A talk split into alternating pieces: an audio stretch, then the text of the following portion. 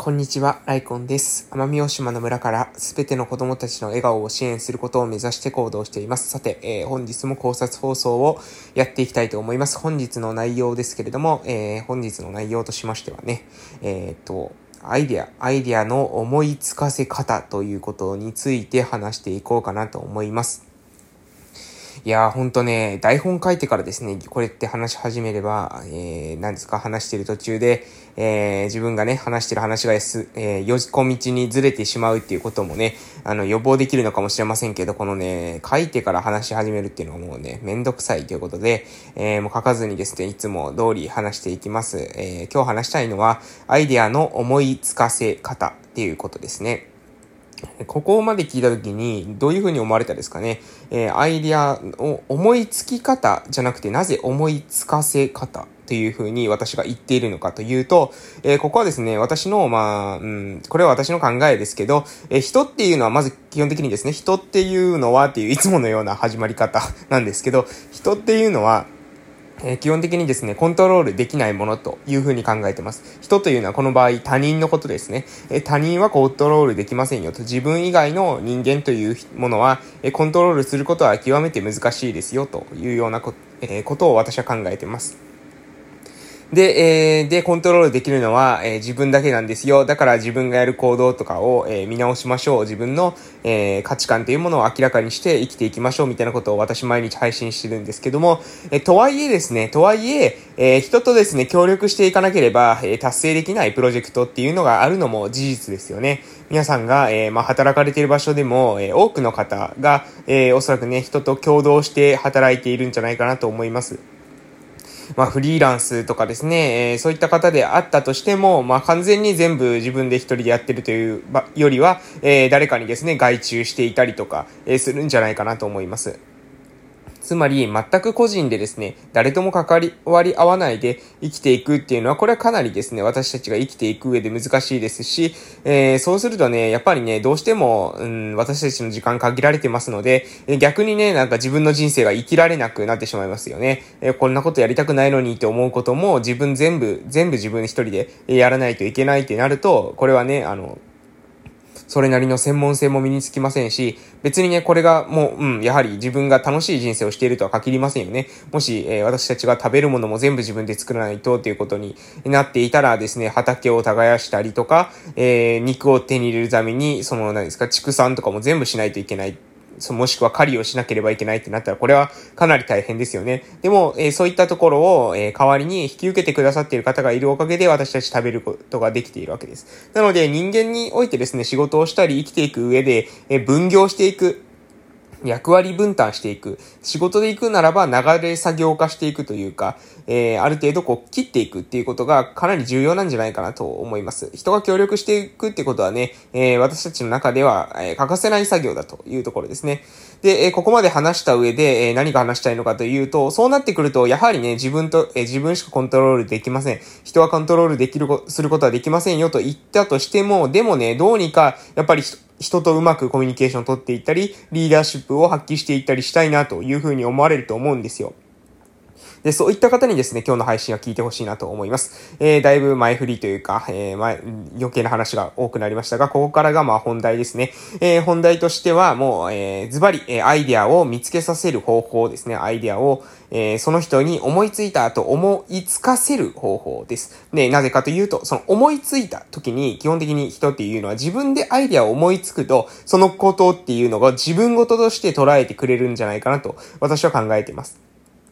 逆に言うとですね、親が言ったりとか、え周りの人が、えこれがいいんじゃない、あれがいいんじゃないって言ったことに関しては、やはりね、自分で決定していない分、何かがあった時に、周りの人のせいにしてしまう傾向があるんじゃないかなと思います。えー、うまくいってるうちはいいんですけど、人生すべてがうまくいくとは限りませんし、まあ、うまくいかないことの方が多いですよね。うまくいかないっていうのは、何かしら失敗したり挫折したりするってことは、私たちが生きていく上では、えー、それはですね、すべてを避けるっていうことは難しいんじゃないかなと、そういうふうに思ってます。そうなってくると、どういうふうにですね、その、うん、自分の、えー、アイディアを、えー、ちょっとお待ちください。集落放送が入ってますね。はい、えー、集落放送が終わりました。なんかね、コロナワクチンのですね、接種方法を、えー、方法を変えていきますよ、みたいな内容でしたね。集団接種にしていきますよ、みたいなことを言ってました。うん、もうあの、それはですね、ささっと、えー、終わらせて、もう早くコロナから出してですね、日常を、えー、取り戻すっていうのが私たちの一番ですね、支給、えー、命題、市場命題、えー、かなというふうに思いますので、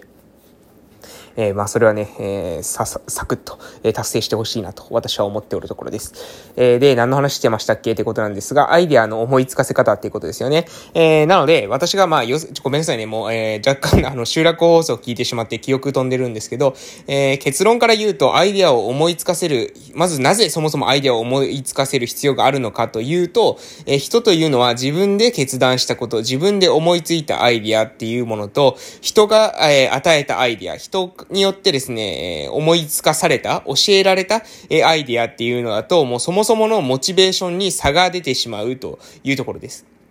基本的にやっぱり自分で思いついたアイデアの方が人っていうのは頑張れるんじゃないかなと私はそういうふうに思っています。なので、えー、その人がですね、自分で思いついたって思てもらうことがこれ非常に重要なんですよ。だから、えー、答えを言ってはいけないですね。基本的には、えー、教育とか、えー、人と関わっていくときには、その人が自分の頭で考えて自分の頭の中から出てきたぞというように、え、その考えに持ってもらった方が、え、本人のそのためになると私は考えてるんですね。え、で、ですので、まあ、これは結構回りくどいですし、まあ、人によってはね、そのなんだろう、こいつマインドコントロールしてんのかよっていうふうに思われる方もいらっしゃるかもしれませんが、まあ、そういった意味合いじゃなくてね、あの、もし皆さんが、うん、誰か、なんだろう、チームを率いていく時とか、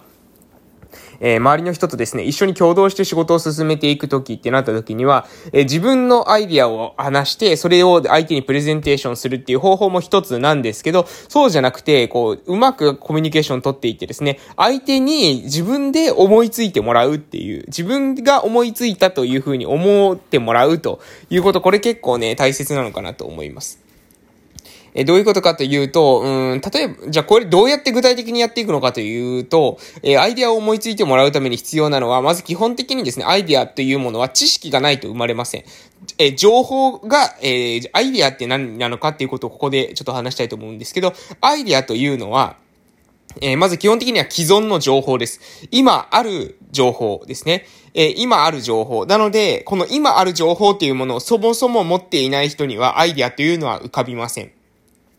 どういうことかというと、えー、YouTube という選択肢がない人に動画コンテンツをですね、なんか情報、あの、使って、えー、物をセールスしていくとかっていうアイディアってやっぱり浮かびにくいんですよね。それを、それに比べて YouTube っていう手札を持っている人にとっては、えー、動画を使って何か発信していくっていう、こう、作戦が浮かびやすいですよね。あと EC サイト、ネット上で、えー、物を売っていくっていう選択肢がある人にとっては、えー、じゃあこれを EC サイトで販売したらどうだろうとかっていう選択肢がすぐポンと出ると思うんですけど、そうじゃない人、もう店舗ビジネスしかしたことがない人だったら、やはりね、その EC サイトで、え、物を売っていくとかっていうアイディアって、これなかなか出にくいと思うんですよね。SNS とかもそうです。SNS がうまくこう、えー、今ですでに触っている人とか、あと PayPay とかもそうかもしれません。PayPay を含む、まあ、キャッシュレス決済のサービスですね。え、こういったものを使っているか使っていないかで、自分が考えるときのそのビジネスを考えるときに関しても、え、アイディアっていうものが全然こう、全然で、なんだろうな、その情報を持ってるか持っていないかで、出てくるアイデアと出てこないアイデアがあるかなと思います。なので、アイデアというのは、まず情報であるということです。で、その、アイ、でも情報だけじゃアイデアじゃないですよね。情報だけだとあくまで情報ですので、アイデアというのは何かというと、その情報のつながりですね。で、つながりです。で、新しいアイデア、新しいイノベーションを生むようなアイデアっていうのは何なのか、何が素晴らしいのかというと、情報が新しいことはないんですよ。基本的に。まあ、そ、もしかしたら情報が新しいこともあるのかもしれませんけど、そうじゃなくて、えー、ほとんどの場合はですね、その、私たちもその情報っていうのは持ってるんですよ。でもその情報のつなぎ方が新しいんですね。で、これがイノベーションだったり、えー、なんか素敵なアイデアだったりするわけです。みんながですね、なんだろう、成功しているモデルみたいなものをコピーしたりしますけど、それは基本的には、え出てきている情報を繋いだ、その繋いだアイデアごと全部コピーしてしまっているという人が、え多くて、それがまあやっぱり2番戦時、3番戦時に、えなってしまうアイデアじゃないかなと思います。そうじゃなくて、え初めての、まあ、イノベーションみたいなものは、その情報に対してですね、新たなルートで繋げてみる。えあ、そんなつげ、繋げ方があったのか、みたいな感じで、え提案していくのが、これがイノベーション、革新と言われることだと思います。で、えー、相手のですね、なので、相手にですね、あ、この思いついてもらうっていう話私してますけど、ここまで話すとですね、もう、えー、勘の言い方は答えは出てるかもしれませんが、えー、もうこれもこれもまあ、ある意味、アイデアを思いついてもらうっていうような話し方をしてますけど、えー、情報をまず提示します。だから私って話すとき結構回りくどいですよね。いきなり結論を言わずにこう、回りくどく話してると思います。で、まず先に情報を提示するんですよ。で、情報を提示した後に、その後に最後にこう、繋げてみせるっていうことを、これをはっきりと繋げなくていいんですよ。1、2、3、4、5って繋げなくてもいいんですよ。1と2を繋いでるところを見せて、4と5を繋いでるところを見せてっていう部分部分の繋がり方みたいなものを見せると、その中に人間っていうのはパターンを見出すので、1、2、3、4、5っていう風に繋げばアイデアになるじゃないかっていう風にひらめきやすくなるんですね。なので、えー、全部を繋げてしまうと、1、2、3、4、5なんですよっていう風に情報を1、2、3、4、5があって、これをこういう風に繋ぐんですよっていう風に見せちゃうと、えー、まあ自分のアイディアを、えー、教えてもらったというか、自分のアイディアを指示されたみたいな、自分、あくまで、こいつのアイディアを、えー、手伝ってるっていう風に相手に考えさせちゃうんですね。で、これだとやっぱり主体性とか落ちちゃうんですよ。本人が自分で頑張っていこうという気持ちが落ちちゃうかもしれません。なので、そうじゃなくて本人が初めてね、僕、あ、俺が発見したんだっていう風に思ってほしいわけです。なので、えー、その時に大事なのは、まあ、考えいい人はですね、情報だけ提示するとそれ繋げちゃう人がいるので、えー、そういう人に関してはもう、1、2、3、4、5っていうのを生活の中でですね、混ぜながら、えー、こう、ちょくちょくちょくちょく出していくと、その人って気づいたりするんですよ。で、えー、そうじゃない人に関しては、もうちょっとね、あの、手伝っていくと、1、2、3、4、5って繋げればいいとしたら、1と2を繋いでるところを見せるとか、4と5を繋いでるところを見てるとかですね、3と4を繋いでるところを見せるとか、これを時間差とかでやっていくと、その人の中で、だんだんだんだんと時間が経つたんびに、頭の中でリピートされていって、繋がっていくってことが起きるので、えおすすめです。ということで、人にはですね、アイディアっていうのは全部教えるんじゃなくてて、え本人に思いついてもらうっていうのが重要なんじゃないかなというふうに思いましたので、今日はこの配信をしました。それでは、おやすみなさい。